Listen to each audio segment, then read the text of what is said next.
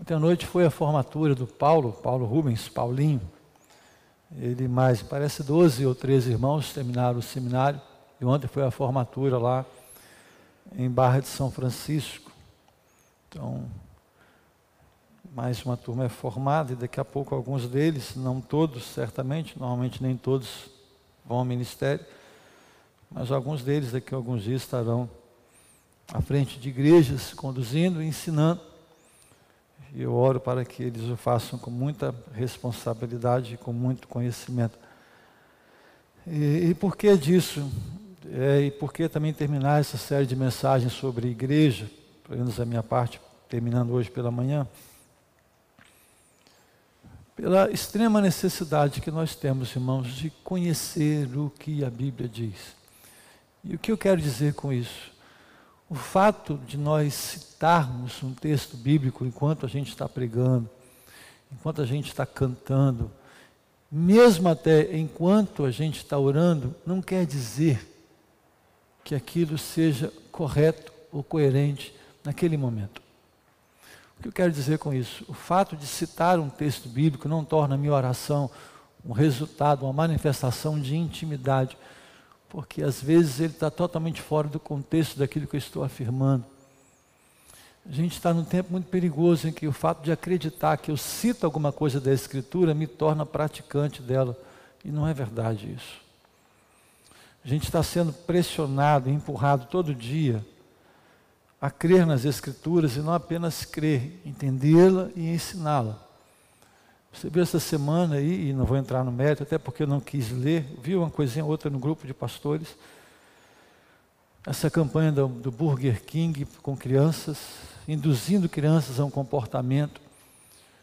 Irmãos, não adianta, nós vamos chegar a um tempo de completo confronto, em que a gente vai ser obrigado, ou a gente vai para o confronto de ideias e de postura espiritual. Não é briga, não ou a gente vai ter que fechar a porta. Porque cada vez mais é claro quem é e quem não é, quem crê e quem não crê. Então você viu a Natura fez isso, não estou enganado, a empresa Natura, Burger King tem feito isso, ou fez, e vão uma após a outra, dizendo que o que a gente faz é errado em que a escola se acha no direito de dizer para os nossos filhos a opção sexual deles, que não é papel da escola fazer isso, nunca foi. Um professor não está autorizado a dizer para o seu filho que ele tem que ser homem ou tem que ser mulher. Não é papel de professor fazer isso. Quem faz é pai e mãe. Mas por que, que eles estão fazendo? Porque o pai não está fazendo, porque a mãe não está fazendo, porque a gente está negociando tudo isso. E por que, que a gente acaba negociando? Pelo desconhecimento da verdade. Como a gente não sabe o que o texto diz, e aí eu quero entrar já no texto, a gente fala o que a gente acredita.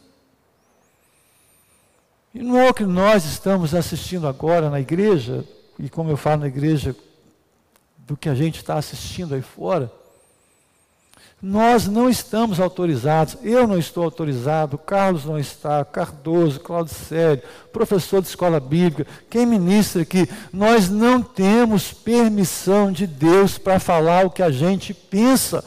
E isso é, me perdoe, é tolice, é de uma burrice gigante. Me perdoe a dureza da palavra, mas é burrice. Porque não há nada que eu creia que possa edificar a sua vida. Mas aquilo que Deus diz sim edifica você. Não é o que eu penso que muda a vida de alguém. Não existe isso no Evangelho. Diz a Bíblia que eles falaram, os homens de Deus, aquilo que Deus lhes mandou falar. Então, nesse tempo em que cada um fala o que pensa, lê algo ah, é isso aqui que eu penso. Não, nosso chamado não é para dizer o que a gente pensa. O político diz o que pensa, o professor pode dizer o que pensa, o pregador não. O professor não. Quem ministra não. Nós não temos permissão em lugar nenhum para falar o que a gente pensa. que, que Cristo disse? O filho faz o que o pai mandou fazer. O filho diz o que o pai o mandou dizer. Jesus em relação a Deus. Será que nós somos melhores que Jesus para falar o que a gente pensa?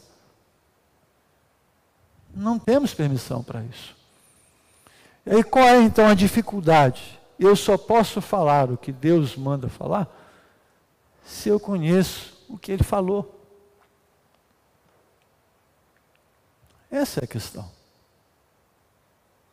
Se eu não me gasto aqui lendo, tendo bons comentários, orando para que o Espírito Santo traga entendimento e luz, eu vou falar o que eu penso. E é o que a gente está assistindo hoje em dia, essa confusão toda, porque a internet deu vez e voz para todo mundo.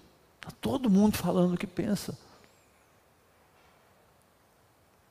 Então tome muito cuidado. O fato de alguém citar um texto não torna aquilo verdade. Embora o texto seja, mas nem sempre a citação acerca dele o é. Isso é muito perigoso. Eu quero então ficar com você aqui nessa parte, mas muito especialmente no começo, sobre igreja.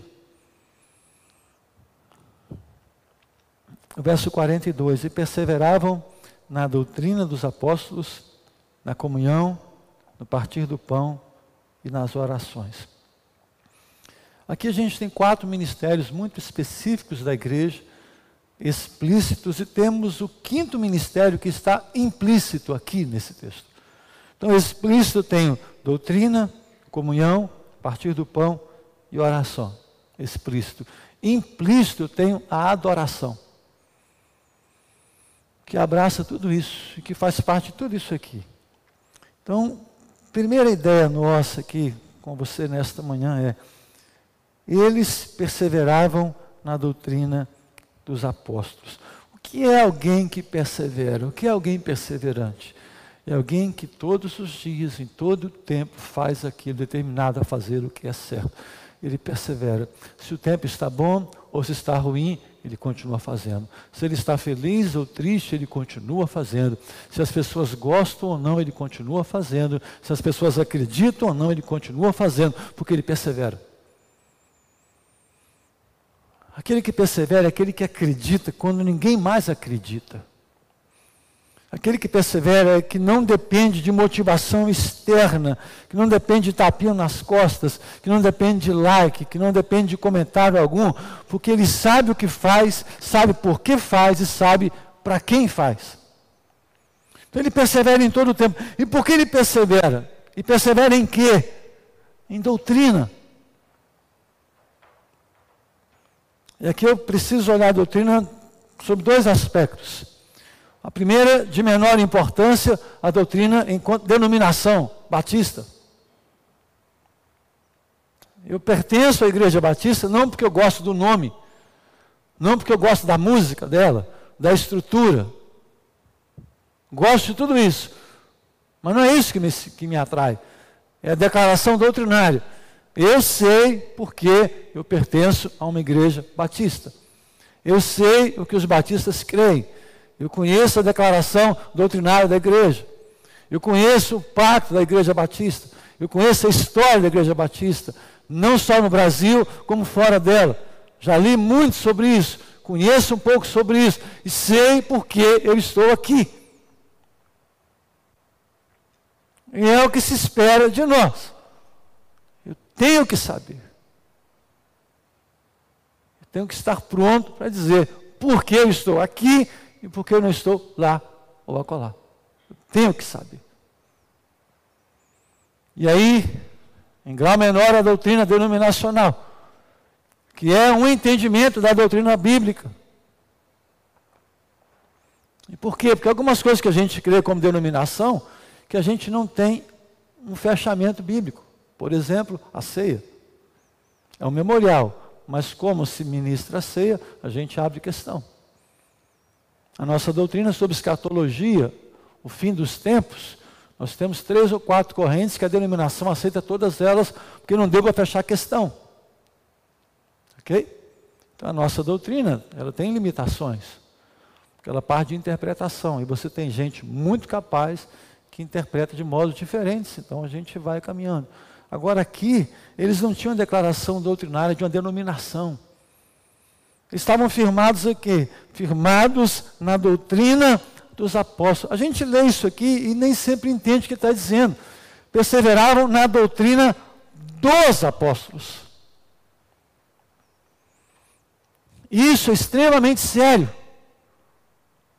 A igreja, ela é, você já me ouviu isso, e alguns me ouvem há tantos anos, a igreja passa a existir, em Mateus 16, quando Cristo fala sobre ela, em Atos, quando ela começa a acontecer e vai se desenvolvendo. Igreja é obra, é ato e momento do Novo Testamento. Por isso, nós não temos doutrina no Velho Testamento. No Velho, nós temos Princípio. Doutrina de igreja é Novo Testamento. Porque não tinha igreja antes, é óbvio. E essa igreja está plantada, nós vimos isso aqui, a pedra angular que é Jesus, e edificada, ou seja, construída, sendo construída, ainda construída e para sempre construída até que Cristo volte. Edificada sobre o fundamento dos apóstolos, dos profetas. E aqui é claro, apóstolos. A doutrina que os apóstolos ensinaram. E onde se tem doutrina de apóstolos? De Atos Apocalipse. Não é o apóstolo Roberto Guimarães da Silva que se auto-ordenou apóstolo, ou a Igreja Batista Coporanga que entendeu que eu deveria ser apóstolo. Isso é balela.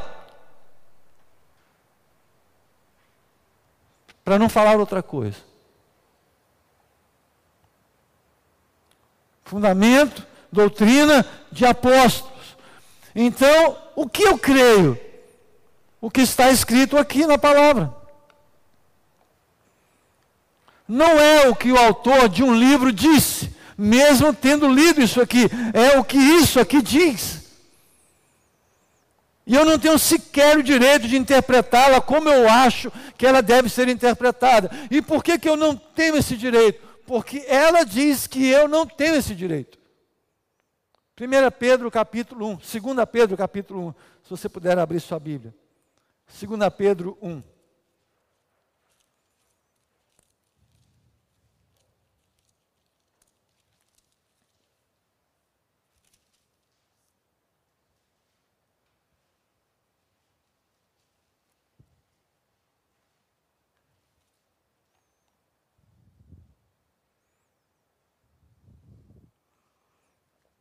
2 Pedro 1, verso 20 e verso 21.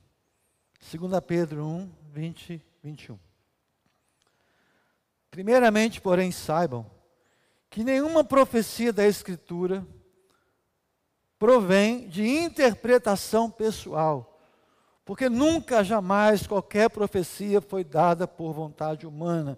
Entretanto, homens falaram da parte de Deus movidos pelo Espírito Santo. Não provém de interpretação pessoal. Não é o que eu penso, é o que a Bíblia diz. Nós não estamos autorizados a fazer uma releitura, uma adaptação da palavra, doutrina de apóstolo. E o que, que nós estamos vivendo dia após dia e vendo, infelizmente, para a vergonha de muitos? Ah, mas eu penso diferente. Queridos, uma coisa é você pensar diferente de mim acerca do carro que é melhor para você possuir. Você discordar de mim da roupa que a gente deve usar ou não. Isso qualquer um pode discordar. Do que você vai comer ou não no almoço, do que é ou não saudável. Isso a gente pode discordar. Mas quando eu me volto para as Escrituras e algo que está claro, e eu digo assim: ah, mas eu penso. Quando eu digo isso, eu estou divergindo de Deus. Estou dizendo que Deus não sabe, ele não entende que o tempo mudou, que ele é quadrado, ele é antiquado, que ele já passou. Então agora eu vou dizer, Deus, eu vou te dar um toque para você entender que as coisas mudaram. Porque é o que a gente está assistindo hoje. As pessoas estão dizendo para Deus que ele errou, que ele não sabe o que ele fez. E isso é extremamente perigoso, irmãos. Isso é extremamente perigoso. Nós estamos voltando à idade da caverna, a Bíblia. Se olha questões familiares, por exemplo, eu insisto tanto com isso, educação de filhos, por exemplo. O que, que diz a Bíblia? Corrige, discipline. O que, que chega o homem? Mas cuidado, a criança vai ficar com trauma. Então, Deus, desculpe, você não teve filho, você não sabe criar filho, você não sabe que a minha filha tem problema, que o meu filho tem crise. Então, vou te dizer, Deus, que agora, não, você está enganado. A gente cria de um outro jeito, melhor do que o Senhor falou, porque é o que a gente está assistindo. Nós estamos dizendo para Deus que está errado. O mundo falar isso é o que o mundo tem que fazer mesmo. E o mundo é bom em ser mundo. Agora a igreja não pode entrar nesse esquema. Reinterpretar. Dizer que Deus está errado. É que a gente tem. Então eles perseveravam. É gente que se dedicava ao estudo, à leitura, à compreensão, para poder se levantar e falar: ei, isso está errado. Não é assim que se faz. Estou tem um visitante ilustre aqui. Não é assim que se faz. E a gente vai nessa ideia em todo o tempo, querido.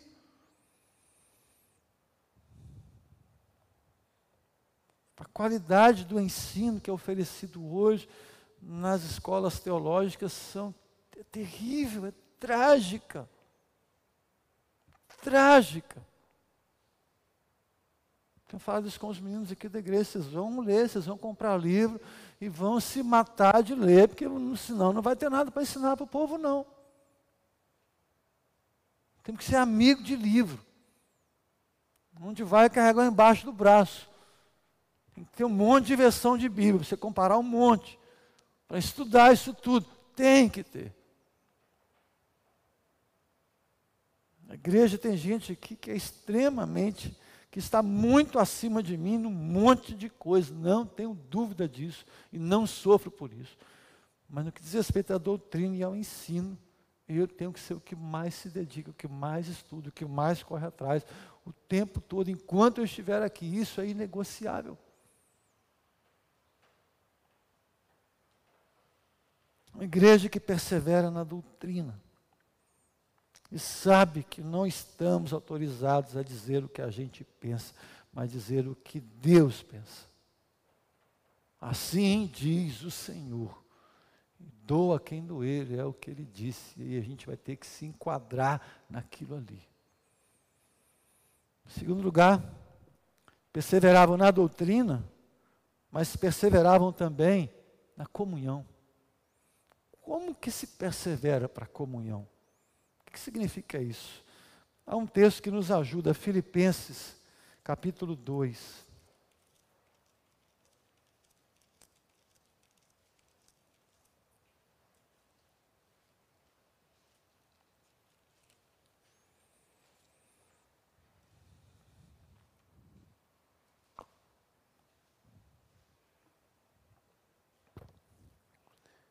Filipenses 2, de 1 a 4. Portanto, se existe alguma exortação em Cristo, alguma consolação de amor, alguma comunhão do Espírito, se há profundo afeto e sentimento de compaixão, então completem a minha alegria, tendo o mesmo modo de pensar, tendo o mesmo amor e sendo unidos de alma e mente, não façam nada por interesse pessoal ou vaidade, mas por humildade, cada um considerando os outros superiores a si mesmos, não tendo em vista somente os seus próprios interesses, mas também o dos outros. Quem disse isso? Um apóstolo. Por isso perseveramos na doutrina, no ensino dos apóstolos. E os apóstolos nos diz, ou Paulo nos diz o que é comunhão para ele. E comunhão para ele é tendo o mesmo modo de pensar. E como se tem o mesmo modo de pensar quando se crê que Bíblia é palavra de Deus? A gente diverge porque a gente pensa diferente. Quando se crê na mesma coisa, na mesma palavra, não tem como divergir. Comunhão também é comungar da fé. Então a gente via, e não sou, não tenho nada contra, pelo contrário, eu gosto, a gente fala, a gente quer voltar a ter isso aqui na igreja, ter café da manhã, vir para cá todo mundo, tomar café na igreja. Que não é comunhão, pode ser uma expressão. Comunhão é o que eu tenho em comum com alguém. Não é porque eu comi com alguém que tenho comunhão com ele. Nem sempre. Mas doutrina, comunhão é doutrina. E é o que Paulo nos diz aqui. Comunhão é ter sentimentos iguais. Afetos. O que é afeto? É aquilo que me afeta. É aquilo que me toca. É aquilo que me fere. É aquilo que me consola. Afeto é tudo aquilo que afeta de alguma maneira têm o mesmo modo de pensar, têm o mesmo amor e unidos de alma e mente. Como se consegue comunhão e unidade na igreja de mente? Quando todos creem que Bíblia é Bíblia, que palavra de Deus é palavra de Deus e que eu não posso interpretá-la como eu penso, mas conforme ela diz que é, e quando a gente concorda com o que ela diz que é, a comunhão. Comunhão nos custa muito caro. Comunhão é o exercício da renúncia. Comunhão é, entendo, a desistência do meu intelecto para receber a mente de Cristo em mim. Porque eu aprendi assim, meu pai me ensinou assim, minha mãe me ensinou assim, eu louvo a Deus, um exemplo apenas, pelo cuidado do pai e da mãe, mas se tudo que meu pai, minha mãe, ou se algo, aliás, que eles disseram é contrário a isso aqui, pai e mãe, eu amo, eu respeito, eu agradeço, mas há um conflito entre o que vocês dizem e o que a Bíblia diz, e se há um conflito, me perdoe, vocês estão errados, a Bíblia está certa, é ponto passivo isso. Mas quantas vezes a gente confunde o que a Bíblia diz: honra teu pai e tua mãe com omissão, com conivência e com conveniência. Tenha o mesmo modo de pensar e persevere nesta busca. Persevere na busca desse entendimento, dessa compreensão. E a palavra perseverança está atrelada à doutrina está perseverada a comunhão, está associada à comunhão, está associada também a partir o pão.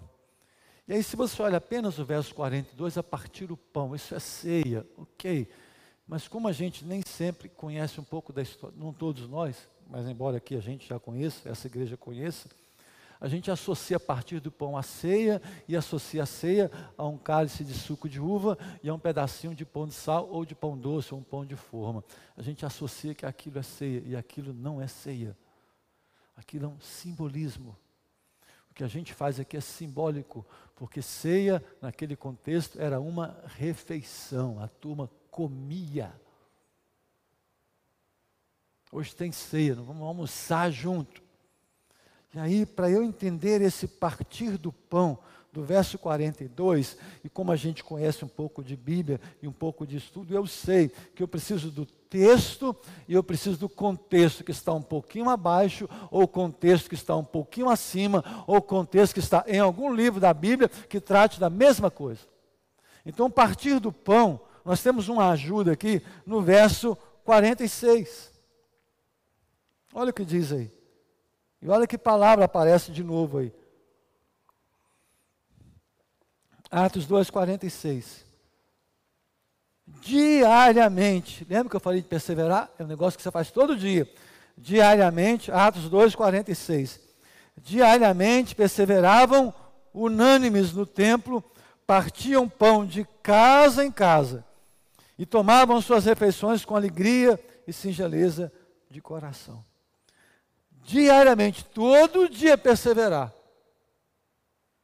Todos os dias, todos os dias, todos os dias. E perseveravam como? A unidade da Bíblia. O que lemos em Filipenses, tendo na mesma mente o mesmo modo de pensar. Perseveravam unânimes no templo. É gente que está junto. Quem não está junto não está em comunhão. Eu entendo o momento. Embora eu não seja tão tolo assim. Eu entendo o momento de ficarmos em casa por conta da pandemia. Ok, eu preciso entender, porque eu não sou tão tapado assim. Mas tenho dificuldade quando alguém me diz que não está vindo à igreja por causa da pandemia, mas eu a encontro no supermercado, a encontro em padaria, encontro em festas, encontro em postes, me chamem de bobo, mas não me chamem de burro. Bobo eu sou, eu sou muito bobo, mas não sou tão burro assim. Então não funciona. Internet não nos dá comunhão. Comunhão exige presença, afeto, toque, calor, contato. Então, é claro, tomarmos todos os cuidados, tem gente morrendo e não são poucos, mas não usem a pandemia como pretexto para não estar na igreja, a não ser que você não esteja em nenhum outro lugar também, exceto sua casa. Eu não posso concordar com isso, queridos, e eu posso estar completamente enganado. Eu não tenho dificuldade de mudar esse pensamento, mas eu ainda tenho dificuldade em aceitá-lo.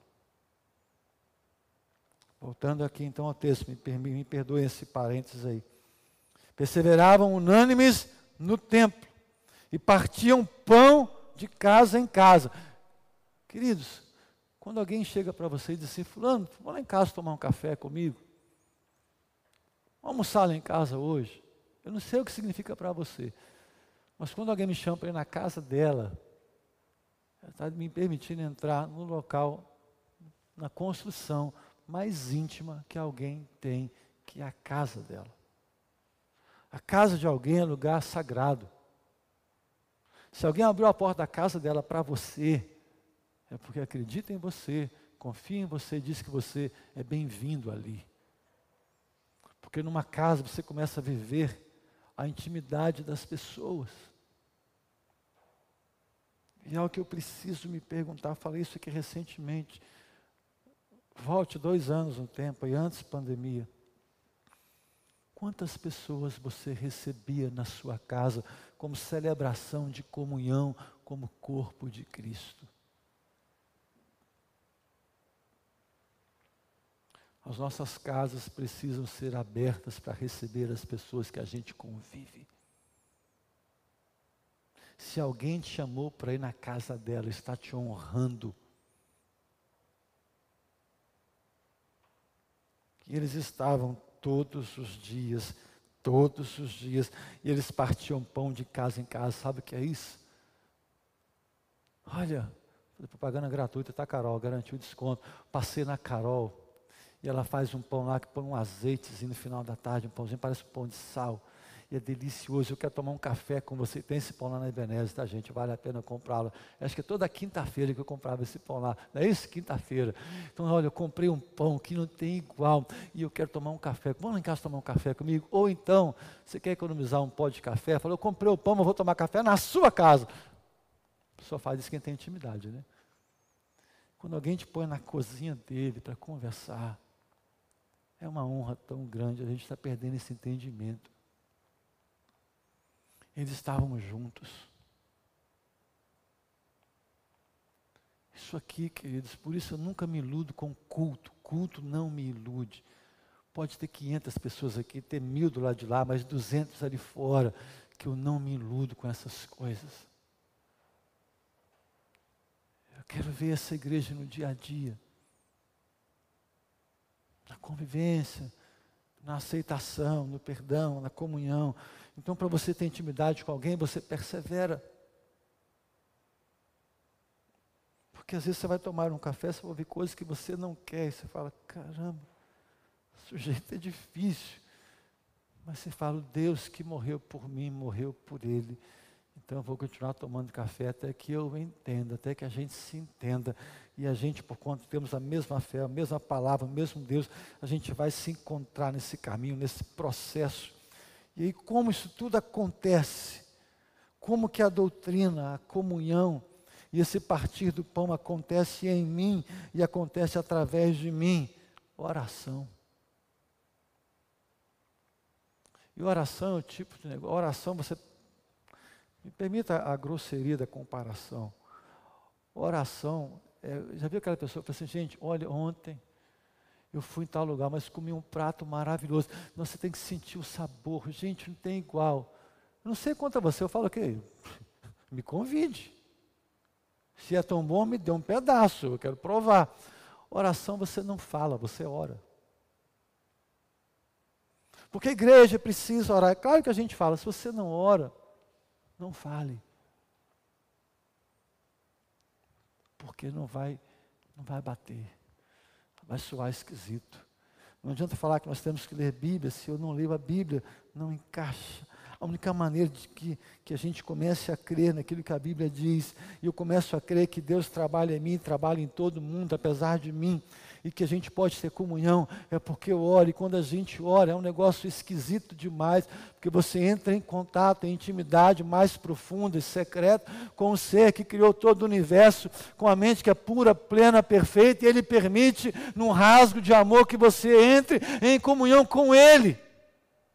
Por isso, me perdoe, é reduzir a oração a algo muito pequeno. Quando eu oro e dobro o joelho, eu vou para um quarto e falo: Deus, abençoe minha família, abençoe meu filho, abençoe minha saúde, abençoe, abençoe. Isso, a meu ver, é reduzir a oração a algo tão insignificante. Porque quando alguém diz que é meu íntimo e só me pede, me pede, me pede, que intimidade é essa em que eu só dou a você, mas você não quer nada do que isso? eu sou, mas sim do que eu tenho. Intimidade é Deus me ensina, Deus me ajude, me compreenda e me permita te compreender te entender, discernir tua mente, discernir teu coração. Oração é intimidade. Que em algum momento a súplica, a petição, mas entenda, se tem a oportunidade de modo inconcebível a nós humanos, de modo incompreensível, como que Deus perfeito permite que uma pessoa como eu, talvez como você, fale com Ele.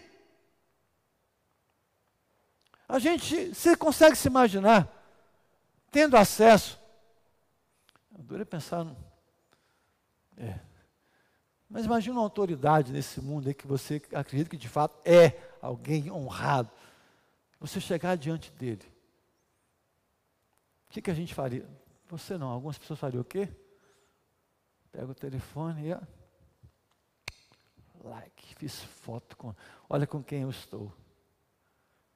A gente sabe nem como falar, né? Assim, o pessoal que faz direito, acha engraçado aquilo, né? Tantas expressões que você fala, gente, o que, que esse povo está dizendo? A gente precisa de um título para se dirigir a alguém. Se eu não usar o título correto, a pessoa pode nem falar comigo.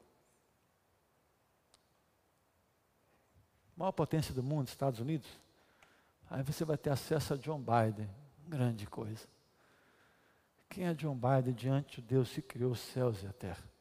Para eu falar com John Biden, eu vou ter que ter um monte de amigo, um monte de coisa, ou virar um herói lá nos Estados Unidos para ter acesso a ele. Para que eu tenha acesso a Bolsonaro é um negócio complicadíssimo, né? Assim. Mas quando eu sei que eu estou lá no meu quintal, bermuda, chinelo de dedo, às vezes todo suado ou sujo, e eu me assento e falo, Deus, como é bom estar aqui. E Ele fala comigo. Isso é oração. Isso é oração. Em que eu não me preocupo em ficar enfeitando com palavras. Essas palavras bonitas a gente usa pé das pessoas. Assim como disse alguém, amantíssimo Deus, eterno Pai, exaltado, dignificado, magnificado, é o teu nome, Senhor. Se meus filhos falassem comigo, acho que eu dou um tapa neles. Vocês estão de brincadeira comigo. Me chama de pai. Dá um aperto, dá uma juntada, fala, pai, vem aqui. É assim que a gente faz com Deus. Você já viu as orações de Jesus? Você parou para orar com a intimidade dele com o Pai? Pai, eu sei que o Senhor sempre me ouve. Eu só estou orando porque essa cambada toda aqui não acredita não. Então, como eu sei que o Senhor me ouve, eu estou orando por causa deles. Não foi assim? Você viu a oração de Elias? Uma sentença, bufo, o negócio acontece. Ele tinha intimidade para chegar e falar. E para ter essa intimidade, só tem um jeito, você persevera. Quando alguém ora paizinho, qualquer coisa parecida, isso não me empolga em nada. Contanto que isso aconteça lá no lugar secreto. Tudo se resolve no lugar secreto. É no lugar secreto que a minha falta de conhecimento doutrinário aparece quando Deus revela-se a mim e diz: Olha, você está errado. É no lugar secreto que Deus mostra que eu fui indiferente ou grosseiro com alguém. É no lugar secreto que Deus me mostra a necessidade dos outros. E para a gente terminar, nesse tempo de tanta dificuldade, eu quero voltar aqui só ao ponto de comunhão e partir do pão, juntando as duas, para você entender isso de modo prático, embora você já saiba, eu quero apenas te lembrar. Verso 44, olha comigo aí, como é comunhão o que é partir do pão segundo a Bíblia.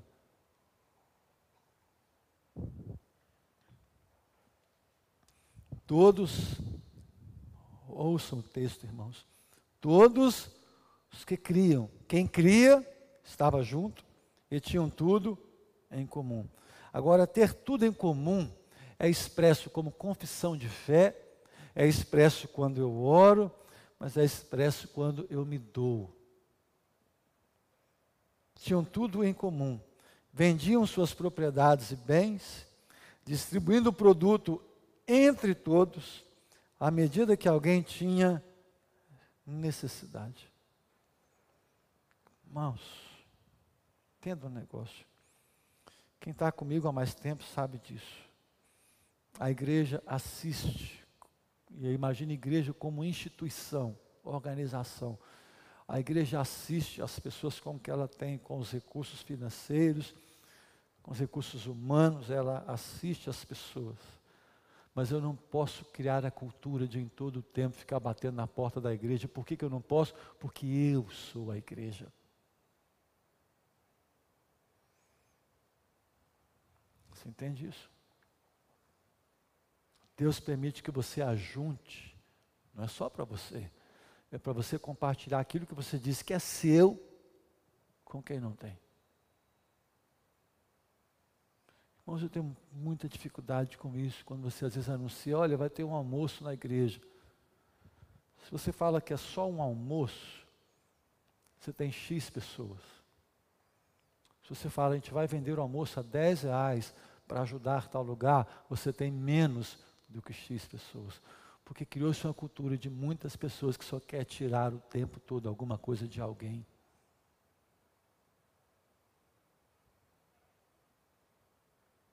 Nós temos que ter como hábito de ir no supermercado e fazer a nossa compra e comprar de alguém, mandar entregar na casa dela sem que ela nunca saiba quem fez isso de passar numa loja e comprar uma roupa para alguém e mandar entregar na casa dela, sem que ela saiba quem mandou entregar aquela roupa. De pegar um dinheiro do seu salário, do seu bolso, sabendo que alguém tem necessidade, e passar e falar: Eu trouxe aqui, eu quero te abençoar, mas isso aqui é entre eu e você, ninguém tem que saber disso, porque você está vendo a necessidade. Isso é comunhão. Por isso, é uma oração que não é fácil, só vai conseguir fazê-la quem conhecer palavra, quem entende o que é comunhão e quem está orando. Senhor, me ajude a viver cada vez mais com menos, para que o mais que eu tenha seja mais na vida de outro.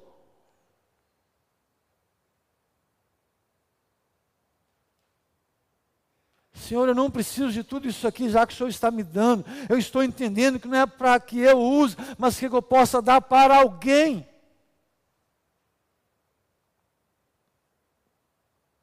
Fazer algo por alguém, doar-se a alguém, tirar aquilo que você poderia comprar. Eu posso comprar isso aqui por 20, mas tem um que custa 10, que não tem a mesma beleza, mas tem a mesma qualidade, a mesma função. Então eu vou e compro e dou para um outro. Só quem entende o Evangelho faz isso.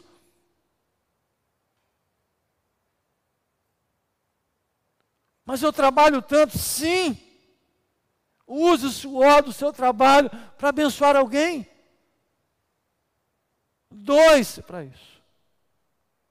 Você poderá não ser compreendido, não ser bem entendido, mas faça. Nos custa alguma coisa, querido. Porque a gente está num tempo que até fazer o bem é visto como mal. Né? Você tem, tem profissionais hoje em dia, se doar o tempo dele, gratuito, ele pode ser processado. Que loucura! Que mundo é esse que a gente vive? Sabe, é um negócio tão esquisito e a gente não perde nada por isso. Eu quero terminar compartilhando com você duas experiências que tive essa semana. É engraçado como a vida da gente faz as coisas. Sexta-feira eu fui, pra, fui em Barra de São Francisco.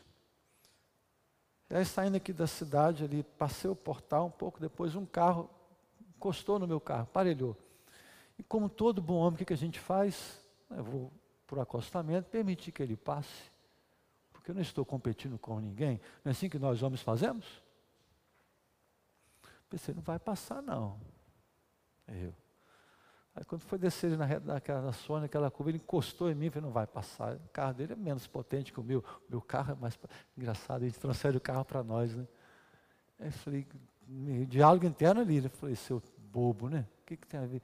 E aí ele foi, passou tranquilo, foi embora. A reta da Sônia todo dia sumiu. E eu nos meus 80 por hora. Quando pegou aquela reta ali da, da escola agrícola, ele reduziu bem, indicou, botou a mão para fora que entrar para a direita e deu sinal. Falei, gente, como estava, dei para ver que era um casal, ele sinalizou, eu parei ao lado do carro dele, na pista ali. Disse, o capô do seu carro está aberto. Tampa do motor, fecha aí que pode levantar. Falei, obrigado, Senhor, obrigado, que na minha tolice, quase que eu faço uma tolice, que se eu acelero naquela reta, podia levantar aquela tampa, causar um acidente. Então, atendi e oh Deus, obrigado. Foram embora, não vi mais na estrada. Mas ele se preocupou, entendo me ultrapassado, parar lá na frente, me esperar chegar perder e falar, o seu carro está com problema. Eu não sabia. Outra coisa foi ontem, eu contei lá em casa uma história. Gente, olha que interessante, contei isso lá, né? Falei, gente, olha bem, eu tava, saí do banco ontem, peguei um dinheiro, que eu paro meu carro lá do banco, tirei o dinheiro, me chega uma, uma mulher, uma loira, com bolso, uma caixinha de óculos, um vestido estampado, né, sabe, e bateu na porta se eu podia levá-la na casa dela. Falei, posso levá-la. Foi isso que eu falei, não foi mais ou menos assim? Né? Uma, senhora, uma mulher, falei mulher. Ali na entrada, falei, no ponto de ônibus, vamos levá-la ali no ponto da polícia, o ponto da polícia é lá na associação. Eu vou levar essa mulher lá no ponto da associação. Aí cheguei lá, onde é a casa? Ali em cima, lá na porta da casa, deixei na porta. Aí fica meio esquisito, né? Uma mulher me para, uma mulher branca, uma loira, né, de óculos, me abordou. Eu falei, essa loira de óculos, era uma senhora de quase 70 anos, com óculos dessa grossura, carregando uma caixa de papelão, uma sacolinha de supermercado. Disse, moço, você pode me dar carona e me levar em casa? Eu estou tão cansado. Eu vim de lá a pé. Você pode me dar uma carona? Eu falei, claro. Vamos lá na associação. De vez em quando já aconteceu, já aconteceu, eu e a Bela no carro, uma senhora, você pode me levar lá em cima? Vamos levar lá em cima. E aí você só ganha por isso. Você ouve um pouquinho da história, você conversa. Mas uma coisa é falar que uma loira de óculos me abordou pedindo carona. Outra coisa é uma senhora com óculos a mais de mais idade que me abordou. Por que, que eu estou contando isso aqui agora? Porque nem sempre o que você vê é o que de fato está acontecendo, nem sempre o que você ouve é o que de fato está sendo dito. E nós, às vezes, deixamos de fazer o bem para não sermos mal interpretados. Bem-aventurados sois vós. Fizerem o bem para alguém, ajudarem alguém e sofrerem por isso. Não se preocupem em se defender. Faz o bem. Então, se alguém falar que viu o seu pastor com uma loira lá em cima, essa loira não sei se vou ver essa senhora mais na rua, mas me preocupou. E outra, querida, para terminar. Ela tinha uma necessidade, ela pediu. Às vezes a gente tem uma necessidade, a gente não fala. Quer que o outro adivinhe. Está precisando de algo? Diga. Irmão, irmã, você pode me ajudar? Acabou o culto, eu estou cansado, eu tenho um compromisso agora. Você pode me levar em casa? Vamos criar esse negócio. A gente vai ficando mais velho, a gente tem que ter mais liberdade para falar as coisas um com o outro perseverarmos e sermos melhores, gente. Uma igreja melhor, um crente melhor, uma pessoa melhor.